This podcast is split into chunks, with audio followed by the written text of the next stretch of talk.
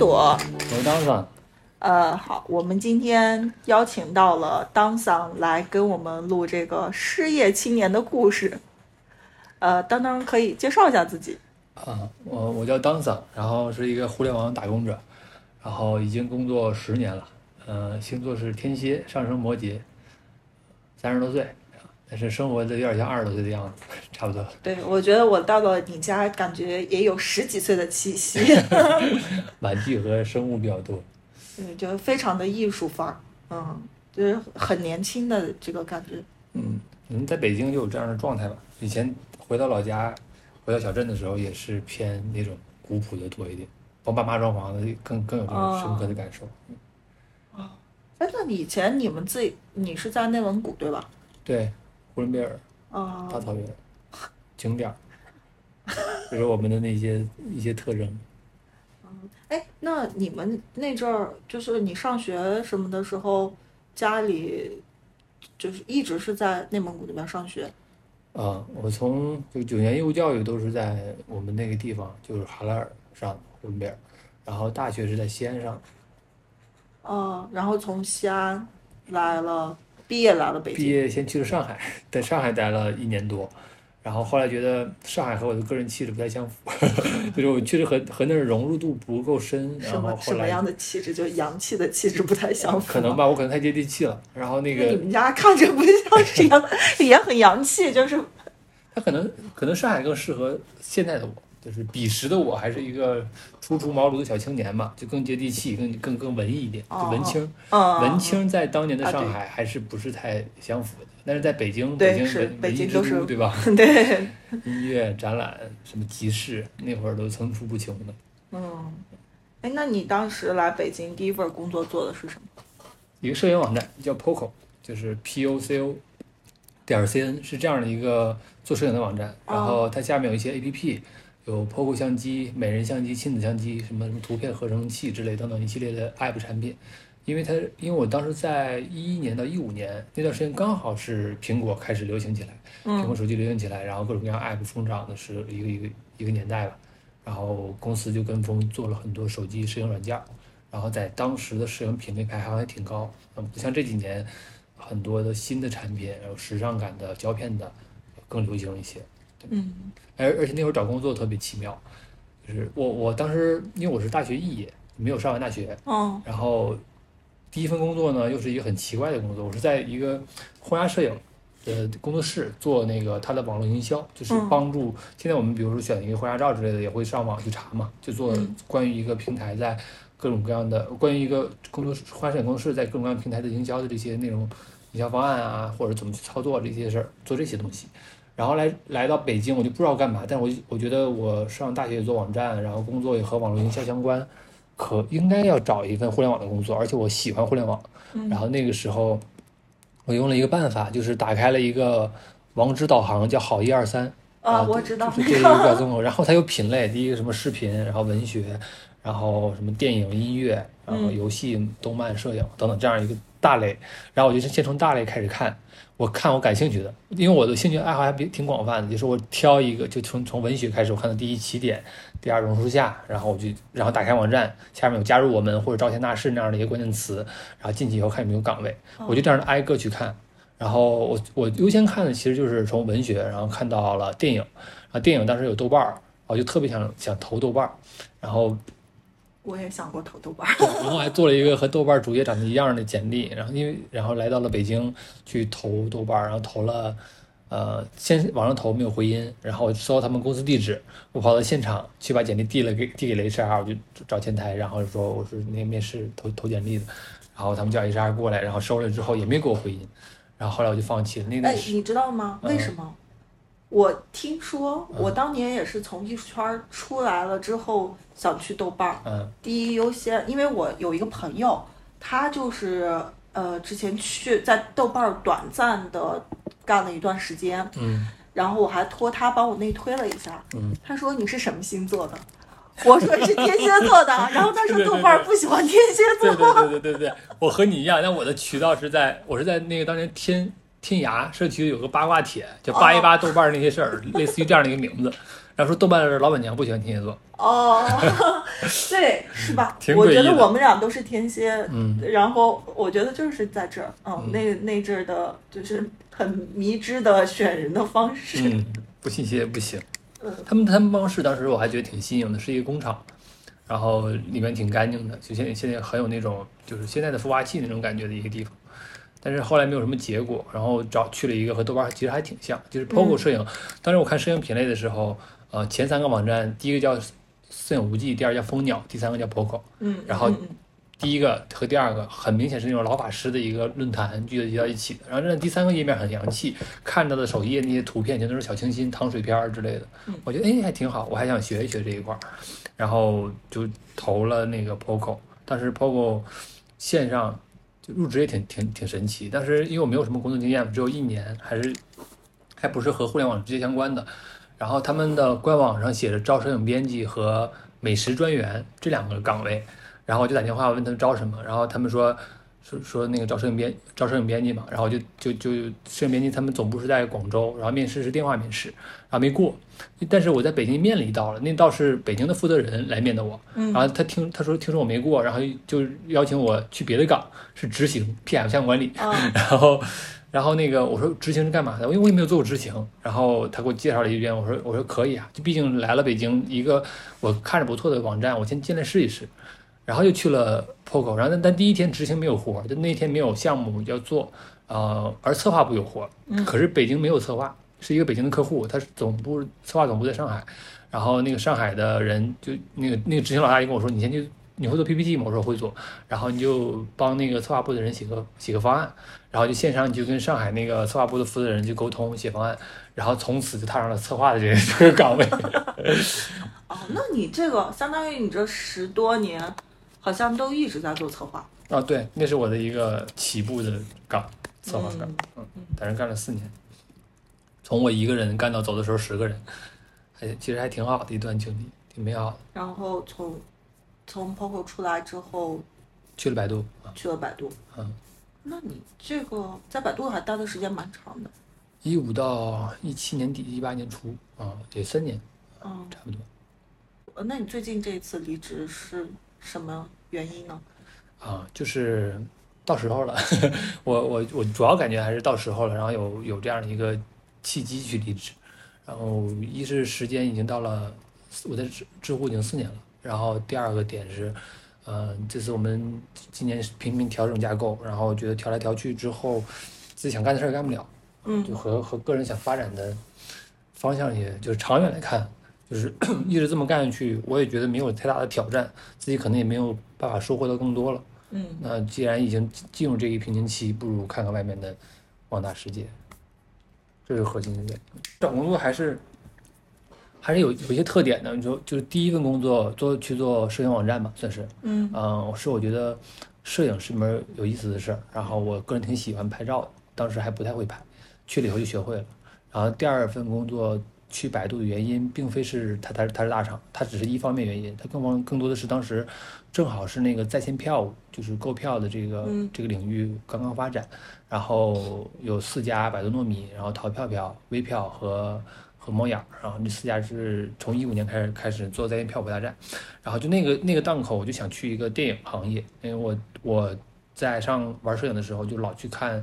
北影节呀、什么还有一些什么特展啊之类这样的那个电电影的一些活动，然后我觉得我很喜欢电影，我想去往这个往这个领域去接触一下。而互联网在电影行业里面，互联网给的钱多，嗯然后我的经验是互联网，然后综合这些元素，同时百度正正在成立一个百度影业，百度糯米影业，然后我觉得这是一个新的窗口，相当于百度自己开了一个窗口，我自己也是一个新的转行的一个窗口，然后从一个广告策划去百度做了一个内容运营，是一个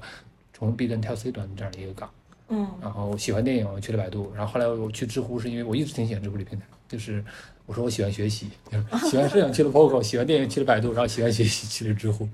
是哦，那其实我我其实跟工作年限跟你差不太多，嗯然后我是换了三个行业，就最早期是在艺术圈，就是做艺术媒体，然后还有画廊这些。那因为早期，但是我觉得我的目标目标感没有你那么强。嗯我刚毕业那时候不太清楚自己想做什么，但就很巧的是，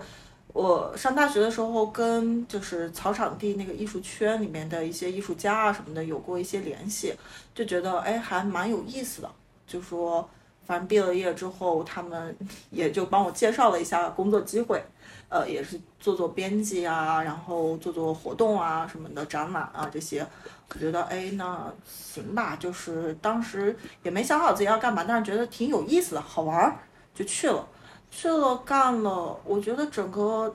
差不多有三年的时间吧。呃，可能对我帮助比较大的是我在做画廊的时候，我那个画廊老板他是一个藏家，然后他其实当时在艺术圈还比较有名，他他。但是他年纪也比较大了，所以经常对小姑娘们进行一些说教，就是意思是你们想要成为什么样的人，你们需要付出什么样的努力。比如说你们你们每年要参加那么多展览，要去那么多拍卖行里面去看作品啊什么的，你有去了解这些艺术史吗？或者说你有去做更多的一些事情吗？然后还是你就只是一个 party go，就是开个就是。呃，画廊开幕的时候，你去里面玩一玩，喝喝酒，跟大家 social 一下等等。呃，当时确实也没想清楚说到底要干什么。呃，最后离开画廊也是因为他把画廊关了，他就是他说我要去周游世界了，然后我把画廊关了。但他对我还确实挺好，给了我很多帮助，就包括说，嗯，我从他那儿学到的第一件事情其实是相互尊重。因为其实你在艺术圈这种，我觉得它它都不算是什么正规的一个，呃，这么说我也不知道好不好啊。就是我自己的理解，它不算是特别正规的行业，它没有什么标准化的流程，或者是有什么标的性的东西。嗯。呃，全都是非标的，全部都是靠每一个小的画廊或者小的机构自己去做一些。标准，嗯嗯，它没有什么行业标准这种，所以，在在这种情况下，就是但凡可能他有一点钱或者家里有一点底子的人，他都可以去开个画廊或者是怎么样去做做这方面的事情。嗯，呃，这导致了一个什么问题？我觉得就是用工方面吧，因为我至少在我那个时候。嗯，你在像画廊啊、艺术机构去帮你缴纳社保、五险一金的，几乎没有，嗯，就很少。呃，我反正了解到的不是特别多哈。然后第二个是老板，因为他自己可能并不是从事艺术这个行业，他自己也不是说艺术背景出来的，他可能举个例子，他是山西的煤老板。他手里有很多钱，然后他又想附庸风雅，他就开个画廊收一些作品，然后找个人过来打理。但是他对于，因为他没有这种专业的教育背景或者是从业背景，所以他对于不管是画廊的前台也好，还是里面的职职工也好，呃，可能没有那么礼貌，或者就有点像是，你知道，就私人工厂的老板招了一些小工的那种。关系有点类似这种，所以，但是我那个老板他就，他因为他比较接受过比较正规的教育，然后他对于整个收藏系统也比较了解，所以他对我们就是非常的尊重，然后呃，他就是让让我感受到说，呃，合作共赢和合作共赢的前提是彼此尊尊重，这这个对我的触动还蛮大的，然后后来。也是因为画廊关闭了，关闭了，我又跟朋友去短暂的去做了一个家具工作室，然后 也就做做黄了，做黄了。我当时也很迷茫，就说，我第一个转折点是在于说，我之前我重新想了想，我到底适不适合艺术圈？我觉得我不适合。这个我刚才其实跟你就是在我们录节目之前跟你聊天的时候有说到过，我说我。我多多少少是有一点点，就咱们俩都是天蝎上升摩羯嘛，就摩羯有的时候会有，还是需要有条理性的。就是我在艺术圈的那个系统里面，它很多东西就很随性。嗯。呃，这种随性让我就感觉到就会不太舒适。嗯。所以我自己仔细想一想，我就说，而且那阵儿我那个我跟朋友开那家具工作室倒闭，我自己意识到一个特别严重的问题。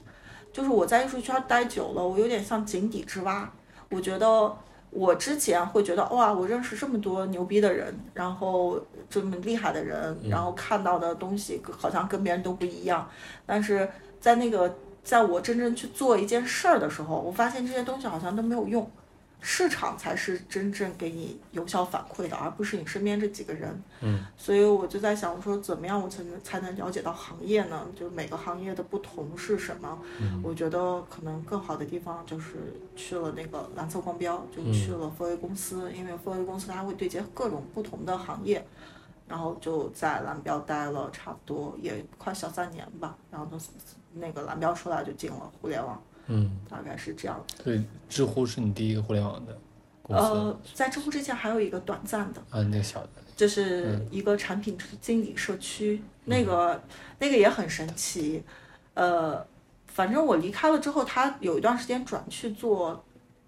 虚拟货币。嗯。那我不懂这个东西，所以我当时离开也有一一方面这个因素。几几年？一七年。正好也是风口的时候，就是风口的时候，但是我不懂，我而且我完全不感兴趣，我就觉得没有办法。嗯，我自己对于社，但是我我我，因为我的第一份互联网工作，它是它是个社区的一个产品嘛，嗯，就是，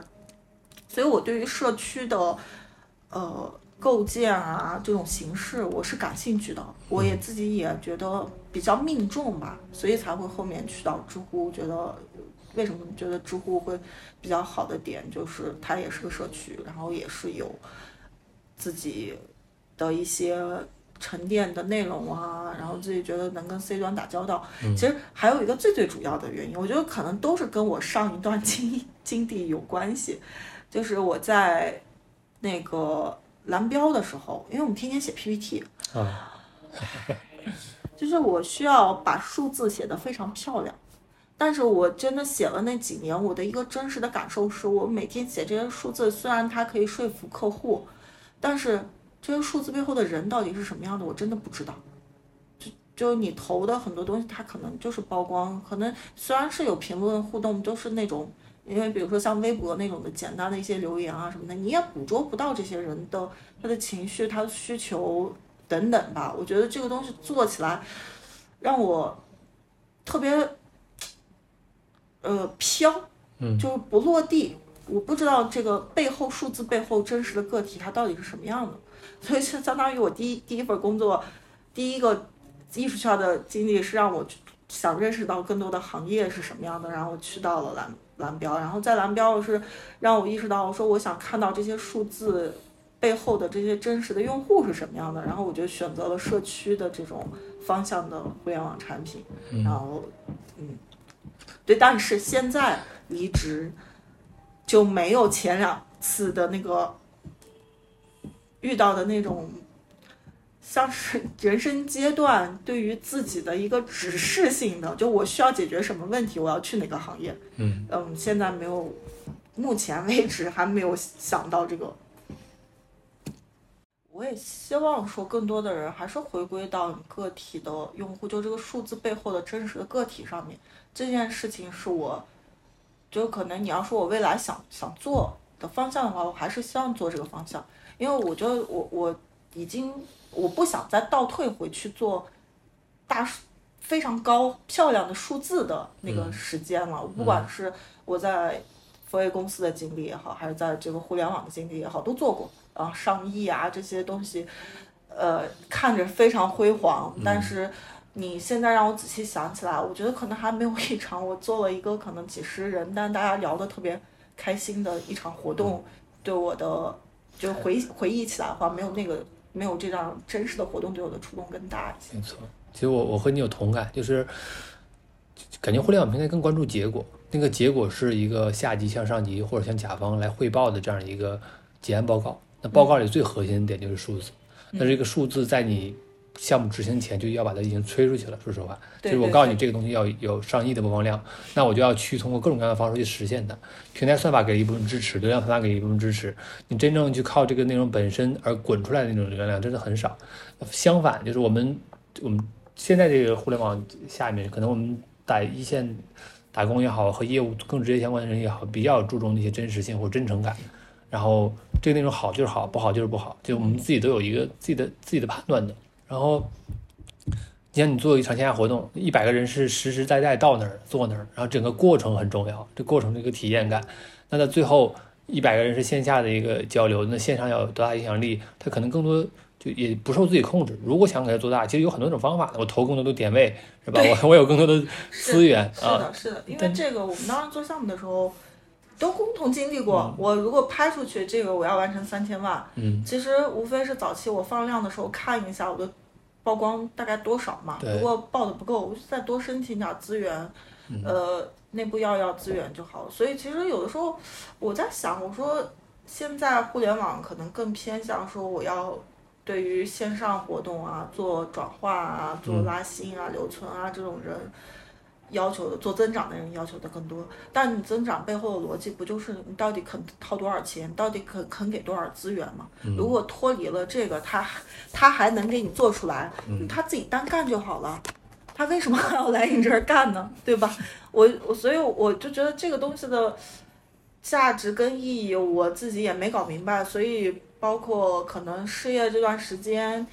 嗯，这次的这次面临着就说，不管是转行还是跳槽也好，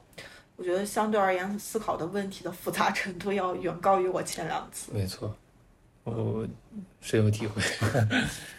所以，哎，那聊一聊你这个，你现在是失业三个月，对，三个月整，嗯，啊，那你这三个月的一个心理变化吗？就是你，你这三个月都做了什么？呃，就是这三个月，嗯，怎么讲呢？就是刚开始离职的时候，呃，第一件事想的是不找工作，然后就是先去给自己两三周甚至一个月的空窗期，来去思考做什么。然后，这是既定下来的，肯定要去思考的。就是无论是不是有现成的工作，我都要思考这件事儿。就是我毕竟在一个岁数的节点上，我到底要不要一直打工？打工到什么样的时间点才才对？那么所以说我第一件事就在思考。那的结论就是我要找一份自己的事业啊，这个事业可能是工作，也可能是自己去创业，也可能是其他的。那这个这个，但这个事业肯定是我值得做十年甚至及以上的，而不是说。呃，项目制就是我今天做一个就结束了，但我我觉得它它可能是有无数个项目串联起来，但它的线是一条主线，就我想我想找这条主线。以前的主线叫做互联网打工者，就是这些互联网从业从业人，对吧？这是呃过去十年的这样一个历程。那未来十年是不是还是应该这样一个身份接下来走？我自己自问是不是的？因为我在互联网工作的时候，从来都是想着怎么把手里的事儿干好，而没有去过多的考虑怎么去往上拼命的升迁，然后去管更多的人，去去做成一个职场的高管，那不是我的理想，也不是我喜欢的，就是喜欢喜欢搬动的事情。然后所以我觉得事儿就是按照这个事儿事儿路线走，我应该什么事儿能成为我的事业？这是我的陷陷入的第一个纠结，也是第一件思考的事儿。然后第二个事情是我同时也要考虑，如果这个事情迟迟没有一个一锤定音，没有一个定下来，没有办法让自己全力以赴，我是不是要还要赚钱，是吧？嗯。那我赚钱有几种方式，第一种就是纯赚钱，就是比如说接一些私活，啊，有一些私活的渠道，有一些有一些项目是可以在自自由状态中做 freelancer 来做的，它不长久，它不稳定，这是一个很明显的特征。另外一种就是找一份工作，但是这份工作可能对我的生活影响，或者对我。主线事业的影响没有那么大，那也许我也会可以考虑一份工作啊。可能现在明显我是选择了后者，因为第一件事我也也不是那么想干。就这三个月，我我接触到了可能有十个及以上的需求，这个需求的每一个都可以成为一个可以赚钱的私活，但我只我只做了其中一两个，哦，没有没有去做更多，没有没有延续，主要是因为不喜欢。你看，我刚才提到我找工作的旅旅程是喜欢摄影去去摄影网站，喜欢电影去做电影。嗯，那私活每一个都不一样，就是它它它没有一个具象的一个一个一个主线。它可能你像我在我在百度离职那半年里面，我做了我也做了很多私活，我写过游戏剧本，然后写过做过综艺节目的策划，然后做过还做过什么，还还还帮什么宣传片写写方案。啊，等等，我就做了很多奇奇奇奇怪怪，还还在草原上做了一场直播，做了一个月，就是什么都都都接，但它并并不是一个长久长远之计，它是一个很分散的这样一件事情。那现在也是一样，我我面临的那些需求，一些能自己来去承接的需求，大体都是不相干的啊。我唯一的相干性，我可能比如我成立一个代理公司，然后我接一些活，然后我去执行它。啊，这可能是一个可以把它变成一个统一性的一个点，但我并不想开一个广告或者代理公司啊，这不是我的理想，也不是我想要要干的事儿。那这就导致我在这三个月里面面临这些需求，并没有去全力的承接赚这份钱啊，这就是第一件事。第二件事是，我想出去玩儿，嗯，然后去趟新疆玩了十天，然后也挺也挺爽快的，然后拍了很多照片，然后前面准备回来休息，可能半个月小一个月就过去了。然后第三阶段就是现在这阶段，一方面因为我没找工作嘛，然后有朋友介绍去聊的，就聊到了 offer，然后就在为 offer 这件事儿做准备，就是无论是就最后再谈一下，还是说那个要入职以后要要怎么展开啊，可能要思考一些事情，就简单三个月就分成这样三个阶段。嗯，哎，那因为之前其实跟你聊天的时候有聊到说你会比较纠结接不接这个 offer，嗯。呃，最后你决定接的最主要的那个，嗯，最主要的原因，我觉得时间到了，就是我我不能让自己这么的，就什么也不干的荒废下去，无所事事下去，无所事事下去，对，就可能在互联网卷卷久了，就是有这种心态，嗯就是你总得有点事儿干，不过事儿干就很很很内疚。哎，那你回想你这三个月，你觉得你自己最理想的那个状态，就这三个月里面你自己最最满意的那个状态，或者那那个事儿，和觉得最不糟糕的、最不满意的那个事儿是什么？我说实话没有太满意啊，我就没不是没有太就没有满意的啊，嗯因为我我启动和思考了一些事情，但我并没有把它执行下去啊，这这可能在我过往几年也有这样的一个问题啊，但这一段时间我明明是有时间了啊，就是我希望这三个月是怎么过呢？是我早上起来洗个澡，精精神神的啊，然后喝杯咖啡，然后开始思考这一天的生活，然后也不是思考这一天生活，就是我开始进行一些创作，嗯啊比如说比如说我在第一个月的时候，我要我我自己再去划分我能创作什么，我我能创作很多种东西，但是我选的第一个就可以短期出结果的是剧本杀，嗯。因为比如做自媒体，还有自媒体我并我并不想把它当事业，我深度的讲过这个问题，就我不会一直做那种高产的那样的一个那那样的一个人，就高产持续角色的那样的一个人，然后我也对自媒体有一些洁癖，就是我不希望就是为了做而做啊，我是我是那种类型的创作者，所以这要让我自己自己就否掉了，就是我可以去考虑自己想去发点啥发点啥，但我不会去以它作为一个营生去成为我的主业。那剧本杀是一个项目制，就是我觉得短期内可能做项目比较好。那我先写一个这个东西，可是我写了也就写了一千多字，但是框架我搭好了。可是因为一些其他事情的中断，中断了两天，我第三天我就没有兴趣接接着往下写了。对，我就觉得很不满意。所以我最不满意的地方就是我的设想没有执行啊。嗯，我我这几个月跟你有过同样的状态，嗯就是比如说想好我一天早起，精精神神的坐在办公桌前开始做个什么什么什么什么，但是实际上也有，就是因为这段时间我跟朋友一起弄了一个呃小公司，其实也是想说要不就自己创业吧。嗯，包括我第一期采访的那个失业的朋友，也跟他聊到这个问题了，就是说现在这个阶段我到底呃纠结的那个点是什么？其实我觉得好像所有的人就是在我们这个年龄段儿，呃三十加的这个年龄段儿，然后大家所有纠结的那个点都在于说我到底是自己创业还是继续找一份工作。嗯我说我因为是面临的这个事儿，相对而言比较突然。嗯然后呃，因为比较突然的话，我自己有很多事情其实是之前没有筹备好的。然后这个是就是自己做公司这个事儿，也是就是可能你到了这个阶段，你你想说，哎，那我终于有时间，那我就尝试一下。然后尝试了一下，除了说，比如说甲方需要要东西的那几天，你可能是在一个工作状态。但过了就过了，它不像是你工作，就是你上班的时候，你每一天其实都是被安排的，嗯，上班是持续被 push 着走的对。对对，就是你一直都是有被安排好的事情，然后但你自己做的时候其实没有，那你那个空档的时间干什么呢？我我跟你不一样的是，你是没找工作，我是有在看机会，而且我也面了不少家，嗯，但是确实那个感觉就是没有自己特别喜欢的某一家或者某一个业务，然后包括他们现在做的很多事情啊，呃，包括就之前我跟你说我自己现在在思考的那个我我究竟最想要做的那个方向是什么？但我知道那个方向其实它太偏个人了，就是你个人很可能会比较理想化的一个状态，但是他们需要的那个东西，确实也是你这几这么多年经历经验，他们愿意给你为你就是付这个报酬。买的你的经历和经验嘛，就是你的这些，但是你可能从心底里面又在质疑你的经历和经验，嗯，这个东西到底是不是我可能，比如说未来十年我还想干的事儿啊？我觉得就是确实有一个很大的问题，就是我们到底喜欢的是什么？就是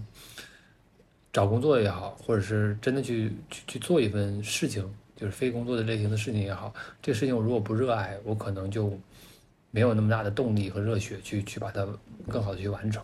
所以这个在以前我觉得刚入社会的时候其实并不存在，就是我有份工作，或者是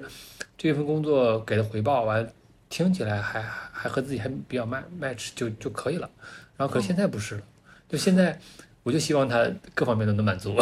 想要的更多，就是无论从薪资回报上，然后从这个业务本身的业务本身还不能说当下。就符合自己的信心意，还是要看它的长远发展。嗯，然后在这平台里，在这个公司里的业务价值是不是足够大？就考虑方因素方方面面。我觉得这这个这个事情我也反思过，我我不知道这是就是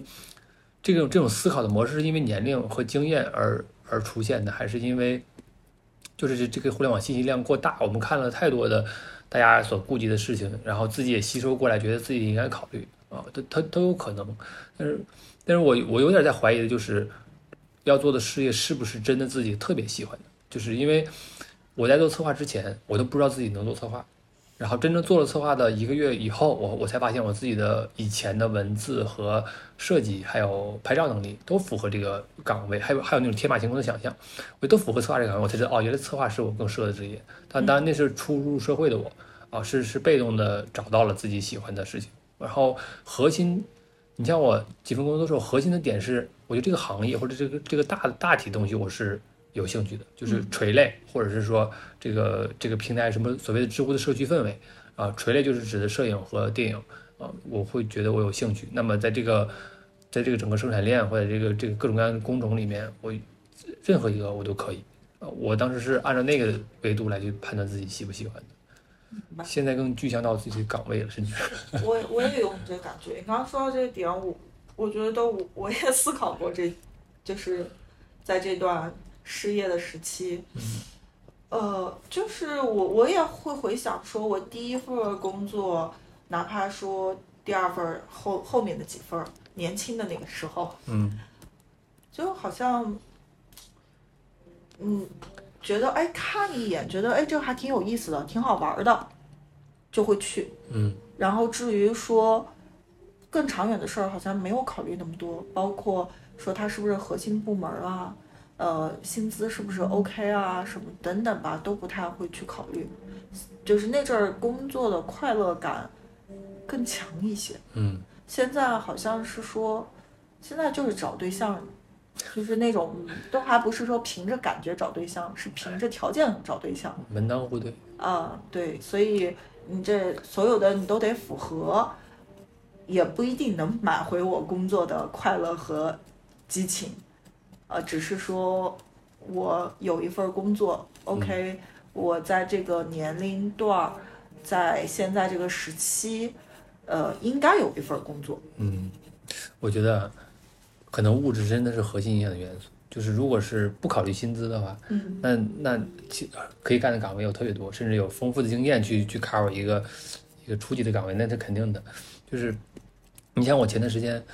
嗯，我刚离职那段时间，正好是今年要办阿纳戏剧节，它里面有两个东西，一个叫做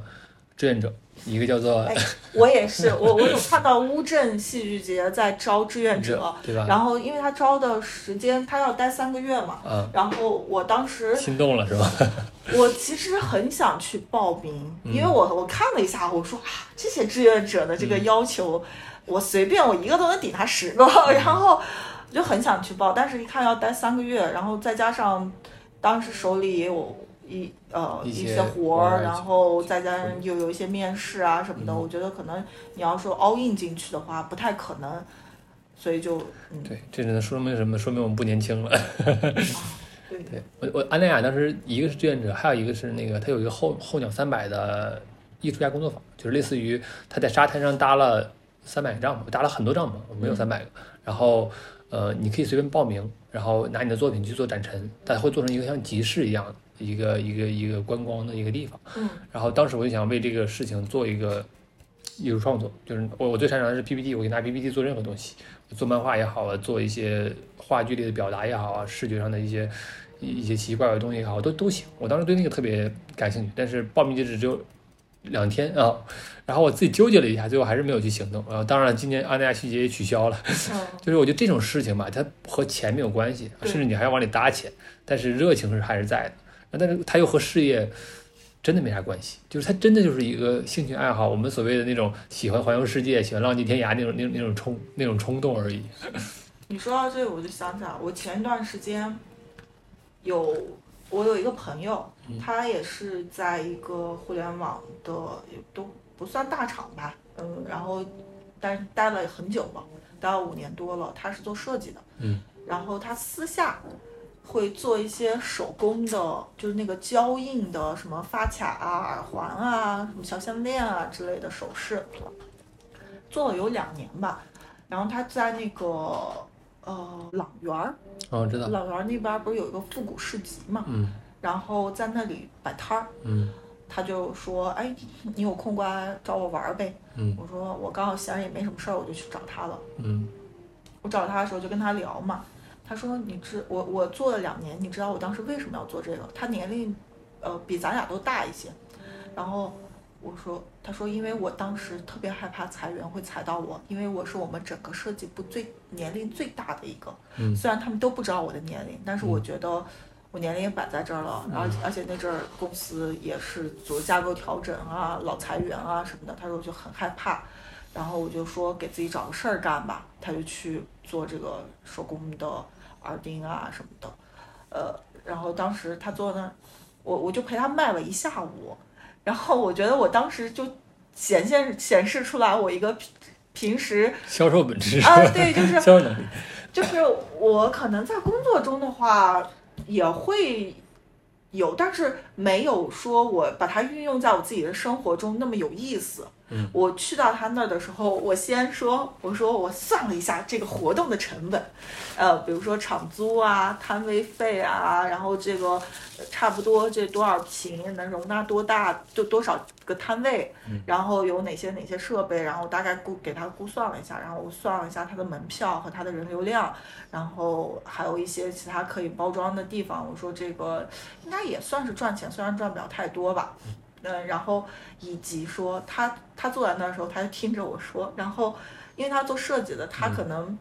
对于运营啊或者销售啊什么的，他是没有太多概念，然后以及说，呃，他说我卖东西都特别佛系，他那个摊位是一天三百块，嗯。然后哎一天一天两百，三天六百，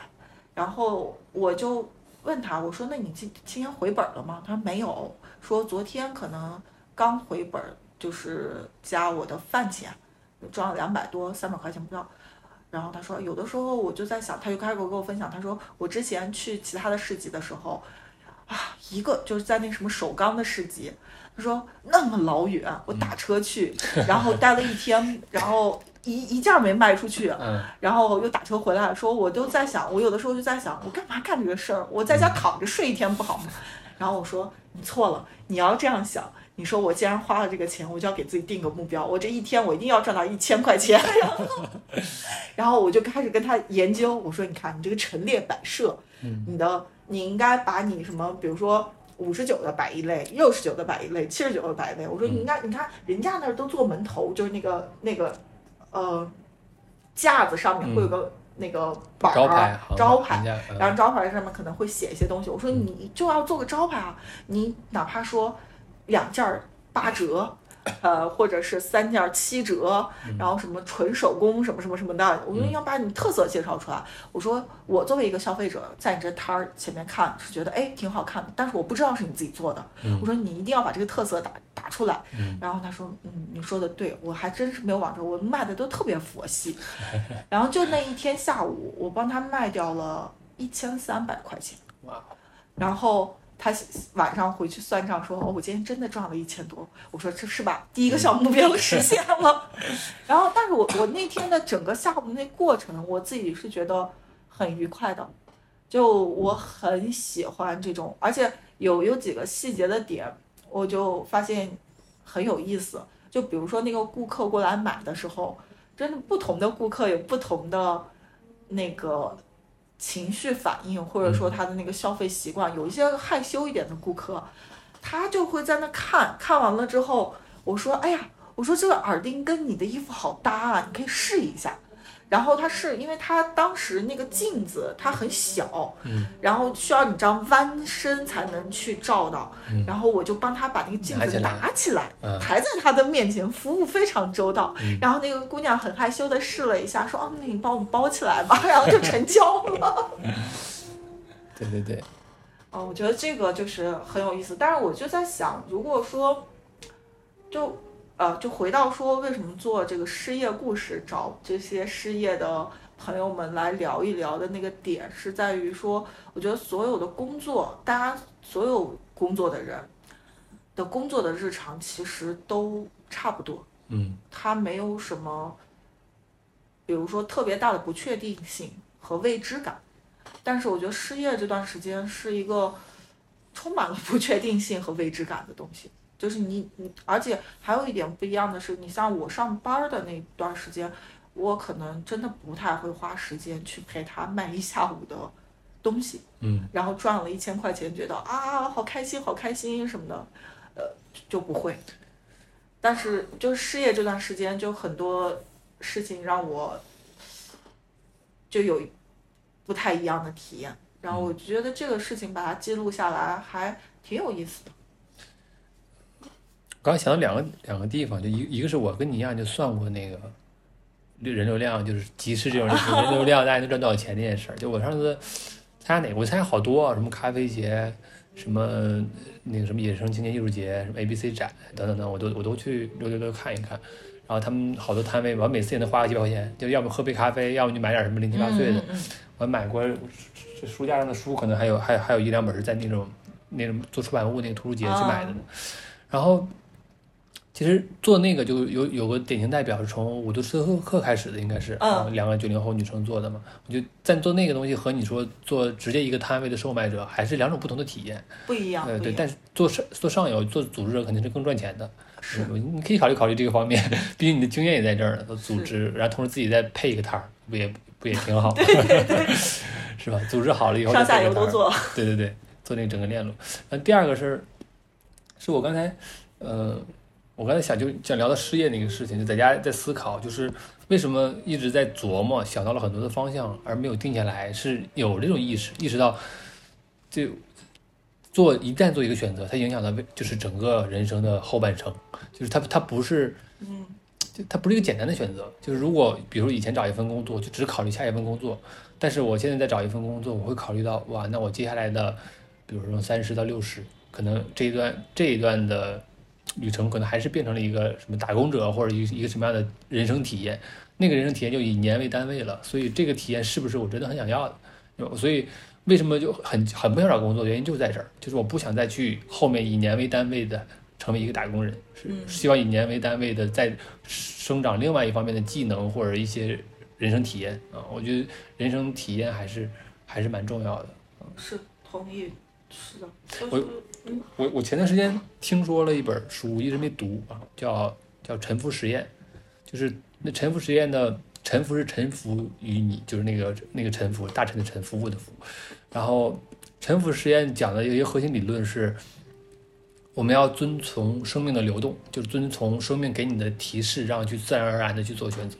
如果是呃，比如是先提示你应该去去做一些什么 Web 三啊、元宇宙啊。就各种各样信息涌来，有人的声音找到你，然后你自己读物的时候对一个感兴趣，可能就在提示你要往这个方面去介入，然后你去从去从业了，去去去往这方面去展开一些落地的实实际的事情，可就有会有所回报，就是而不是说自我做一个非常缜密的计划。然后主动的去往往某一个陌生的或者是呃未知的领域去去前行，而就是听信号，听生命，听你环境，听你各种各样的东西给你给到你的信号，这信号是什么？你臣服于它，臣服于生命给你提示，然后去去做选择。我觉得这种人生活起来也许挺好，他他至少有一个点就是不留遗憾，呃，知道我我收到了这样的一个提示，我有这样的一个机会去做这件事情。但是我当时因为考虑了很多很多的其他元素，没有去做。那未来某一天在回望的时候，可能觉得这是一个遗憾。但是如果是按照他那套逻辑来讲，遗憾就会少一些。然后，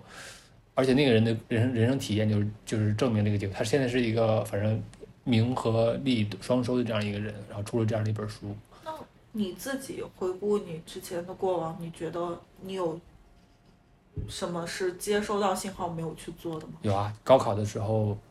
我们语文老师给了我一份北影的招生简章，我觉得这是一个非常非常关键的一次人生转折。高考毕竟是每个人的人生转折，然后，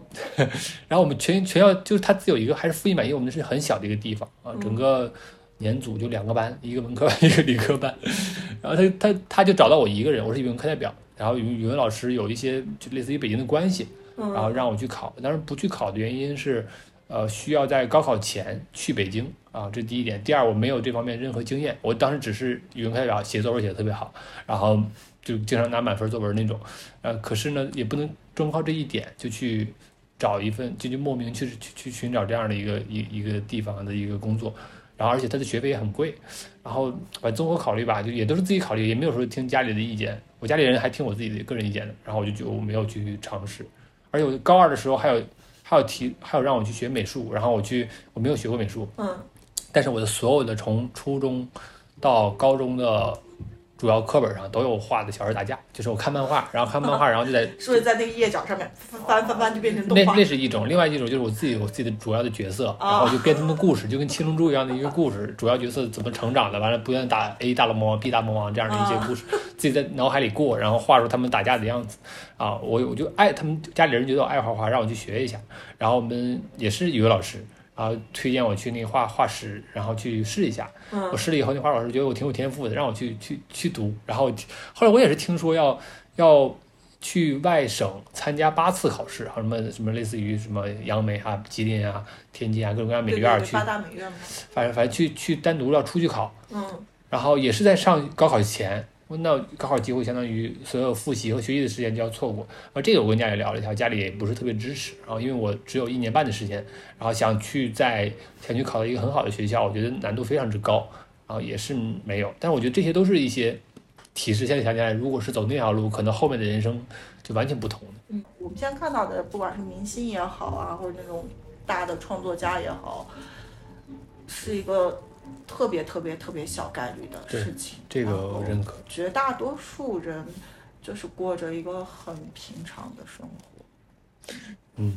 我我我在什么时候会有这样深刻的体会？是我在面试别人的时候。啊。就我在百度和在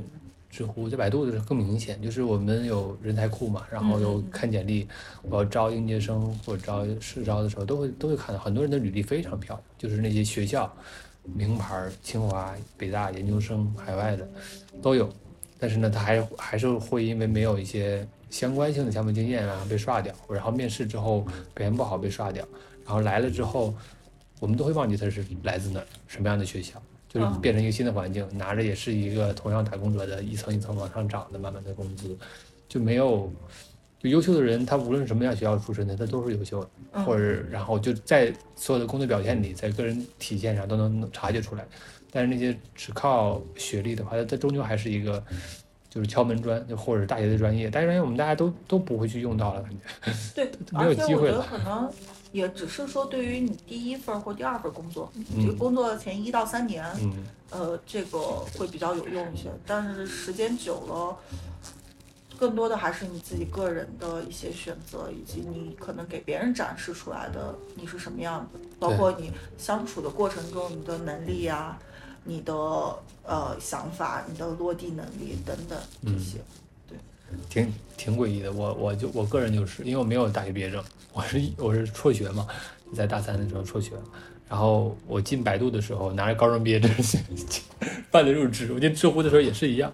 我就觉得挺神奇。其实他更多的面试什么都都只是其中一个环节，已经已经工作那会儿去百度的时候已经工作四五年了吧。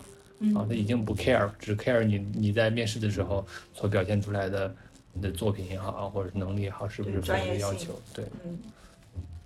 是，嗯，那这么聊起来，其实确实，我觉得在我们过往的一些经历里面，很多事情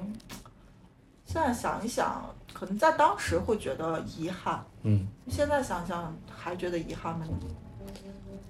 嗯。呃，会有一丝遗憾，但不会，不会太遗憾。就是怎么怎么说呢？就是因为我们不知道它会发生什么样的结果，就是不知道做其他的选择会怎样。对，所以刚才你说那个问题，就是说，呃，臣服于给你的这些信息，嗯，然后我就我自己其实是在不停的回忆我之前的一些经历，嗯，然后。我觉得我基本上都臣服了，就我没有好像没有错过什么信息。觉得我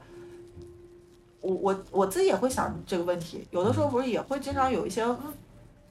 大众都会去问的一些问题，叫做如果再给你一次机会，你会怎么怎么怎么样？嗯，然后我不不要再给我一次机会，就这样就行了。我我觉得你再给我一次机会，万一更糟了怎么办？哎呀。我也想问这个问题，但是再给一次机会是用现在的我回去，还是说以前的我重新重新的一个结果？我觉得很多事情可能用我现在的我回去也未必能解决得了。对，嗯，就我这样想一想的话，好像没有什么特别遗憾的事儿。但是，呃，我觉得你这个你说出来这个东西倒是还挺有帮助的，就是说。不管我们现在是处在失业的阶段，还是说即将离职，还是说有想跳槽的想法，或者对现在状态不太满意，那不妨还是在你得得到这个生命信息的时候，可以再想一想，注意一下它，留意一下，是的，不要忽略它。嗯嗯，所以其实你这样也是提示了我，因为我现在其实也在。这个节点上，我也有很多生命信息可能会有。还有一个特别神奇的事情，昨昨天我是跟那个另外一个朋友在聊嘛，呃，他说到他讲他分享了一个故事，他说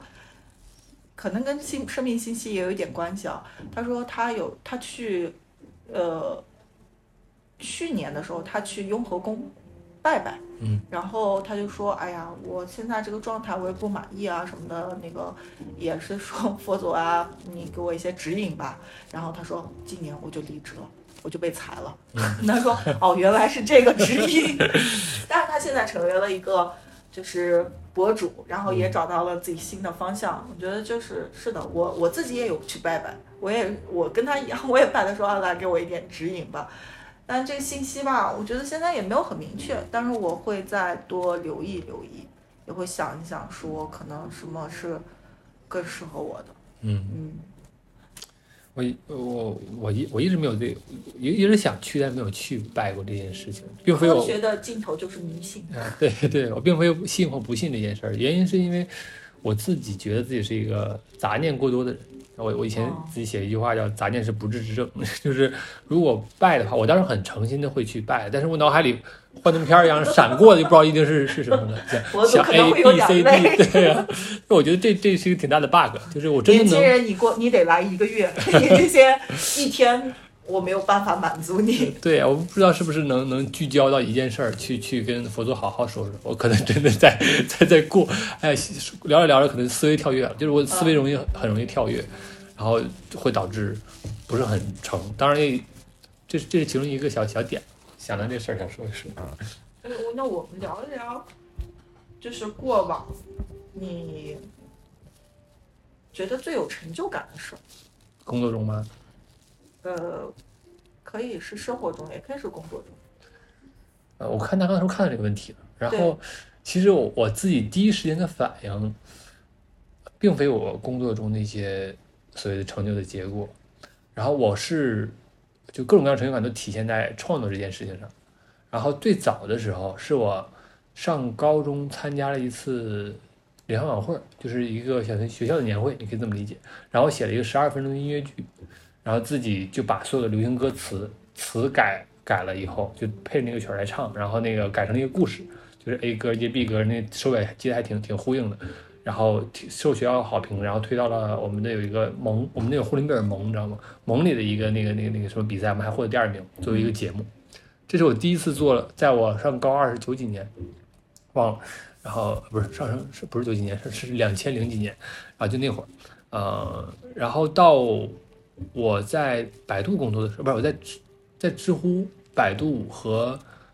知乎没有，百度和我 POGO 的第一份这两份工作里，我在年会上表现特别好。就是他们 POGO 的人叫我年会杀手，因为我在那待了四年，参加四次年会，拿了四次第一。然后，然后这 这个年会给钱吗？给钱啊，有奖金啊。就是我们那个年会，因为我们公司可能办年会是商业和和社区分开，相当于可以这么理解吧。整个商业化部门是八八九十个人，然后分成十二组，然后每次我换我率领的那个组都拿第一。然后，但是而且我们那个年会特别。特别吊诡，就是它并非是大家一起吃吃饭、表演表演节目，而是给你一个 brief，因为我们是商业化部门，大家都会有天天接甲方需求嘛。然后老板成为甲方，给你一个需求，说我们今年的年会主题叫在某处。我们老板是也是一个文青。然后呢，每个呃团队的策划，我们团队一般每个团队会安排一个策划，然后写一个方案来给我提，你就来使用我们公司的产品表达这个主题。然后我就是你们的甲方，我和财务总监和我们的那个。HR 总监好像还还还谁啊？三个三四个人是评委会，然后那个你过来给我提案，然后申报预算，你们的执行、你们项目管理来去申报预算，然后我们财务总监过了的话给你批，然后如果觉得多了的话给你给你砍，可能就几千块钱预算，然后拿着这笔预算，这第一天下 brief，然后提案，第二天我们拿着这笔钱去去那个执行，啊，第三天把作品结果交付，然后做然后一起来去讲一遍，然后开始吃饭喝酒唱歌啊，是这样的一个过程。然后我们第一次。搞的那个时候是在 KTV 里的大屏，KTV 不有非常大的屏幕嘛？来来去个人讲个人的方案，那那个主题就要在在某处。然后我我我是，呃，当时自己导负责导拍，然后和编写剧本，然后写写策划，因为我是策划角色嘛，策划和文字的工作都我来做。然后最后拿一一百二十多页 PPT，就大概花了大概五十多个小时没睡觉好像是。然后一百二十多页 PPT 做了一个动静态电影，就是你你。你知道就配着音乐，然后图画面是我自己拍的一个故事，然后有 A 有 B，然后那个就有我有我们同事做角角色来演，然后把所有的关键镜头拍完以后配上字幕，然后我我我会旁在旁边定不定时做一些旁白，大概是这样的一个场景，在 KTV 里面有几组我站在那儿黑暗的灯光下开始播放我那个静态电影，然后十多分钟，然后那次就是激发我的创作意，就一直不睡觉，一直在那搞搞搞找音乐，因为 PPT 配音乐特别麻烦，就是你必须。完整听一遍，你才能去剪其中的部分。然后那个部分就花费了很长时间。其实做很容易，因为 PPT 做成电影的感的话，就是上下黑条，然后配上字幕，然后配上画就图片自己拍照就好了。我讲了一个 A 遇到 B，B 遇到 C，C 遇到 D，D 又遇到 A 这样的一个循环的故事。然后最后我们因为在拍摄的过程中体验，还遇到了一些很奇妙的事情。我想拍一个。拍一个教堂门口的一个情境，结果正好那天教堂就是上海的索菲亚大教堂，然后不是索菲亚，是哈尔滨的上海的徐家汇有个教堂，徐家汇教堂，然后有人办婚礼，然后我们就混进去了，然后因为我带着我带相机，我们摄影网，然后带着相机。然后我就装作他们派 请的摄影师，满屋跑，然后教堂人家在很虔诚的祷告，然后走流程，我满屋跑着就自自拍照，然后把我们的那个同事植入到那个各个的座位上，然后给他们特写，然后怎么样，拍了很多东西，然后最后也把这个故事新加了一段，然后剪到里面，就在这个教堂里，大家所有人相遇了，然后他们觉得我们这场景怎么能搞的，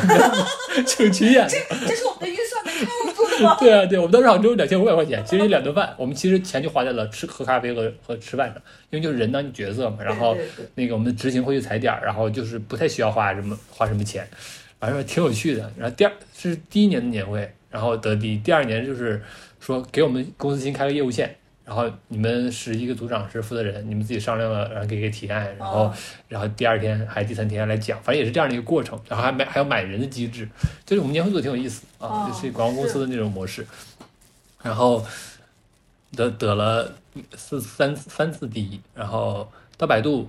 我那年那年心血来潮也写了一个那个音乐剧，也是十多分钟。然后这次我们还有专门的键盘手给我们配整体的音乐。然后那会儿百度投资了那个一个春节档电影叫《三打白骨精》，就是嗯就是一个那个春节档的那贺岁片儿。然后我们那个主题也是《三打白骨精》，就是以这个为为核心，也是用流行歌曲串的。因为那个我擅长，我擅长模仿，就是 就是把各种东西词儿改一改，然后按照按照我的故事节奏，然后那个送一一师徒四人遇到了 A、B、C 三个白骨精，然后最后又怎么去呃升华一下结尾的剧情，也也十多分钟。然后我们老板很很诧异，我们能把歌词记住，天天在彩排，天天很有趣啊，这是很有成就感的事儿。它都不是很都不是工作的结果，说工作嗯工作的结果成就感还是比较少啊。嗯不是说少，是是另外一种感觉，就是你不是你自己个人的东西，你知道吗？对，就是因为工作，其实你最核心的要素是完成你的 OKR，、嗯，以及说向上管理。对，那这两个它其实是有方法的，嗯它不需要你的创造力，嗯它其实更多的是交付结果嘛。对你你的结果赢得报酬，赢得你的工资。而且当我们去创造的时候，我们是受限于各个方面的影影响，比嗯甲方的、上司的，然后执行团队能力的，然后各个方面的影响，会让你的结果并没有那么理想。嗯，嗯所以虽然说工作中也有一些就是备受好评的，或者自己也觉得挺满意的项目成果，但我觉得它它终归是一个工作啊，它是一个工作的交付的结果，和那种真的自己全心投入做一个自己喜欢的东西的成就感完全不一样。嗯，我甚至有的时候就除了这种年会的，我自己在写文章或者是剪过视频、拍过照，我也自己觉得啊，真好，这次体验感很好，然后给出来的自己交付的作品也很满意。所以我提到我前面提到我说要找什么样的终生事业的时候，我也想过我要不要把把人生做成项目制，就是我定期就是比如说我现在想做剧做剧本杀，下次我想搞一个，比如开个酒馆啊，再下期我想想写写一部小说，再写写个剧本，就是类似于这种项目制，然后都是以作品为结果。我觉得这可能是就是我的生命提示，我应该是这么走，或者是我的一个打心眼里想做的一件事儿啊。工作随便找一个能胜任的工作就很容易，我现在就是这样子。但是你找一个自己很满意，又有挑战，又能实现自我价值，然后又又平台又有发展前景的，就等等，就像就像我们刚才说到的，就是顾及各个方面的时候，就会发现哦，非常的是我们也挑剔了，也成熟。嗯，那今天聊了还蛮多的，其实主要就是集中在这几个月。其实我觉得你整个事业经历还挺简单的，嗯，就是躺平玩儿和面试。对，主要是在自我审视上，在所有的躺的过程中，并没有躺的特别舒服。啊，对，但是好像也有人反正 push 着你，就是 push 这就这一份工作嘛，你唯一面试的一个，对，三个月。啊，三个月唯一面试的一个，然后拿到了 offer。嗯嗯，也希望说各位收听的小伙伴儿，嗯，如果你现在是在找工作的期间，也希望能传递这份好运。好的，那我们今天的节目就到这里啦，好，拜拜拜拜。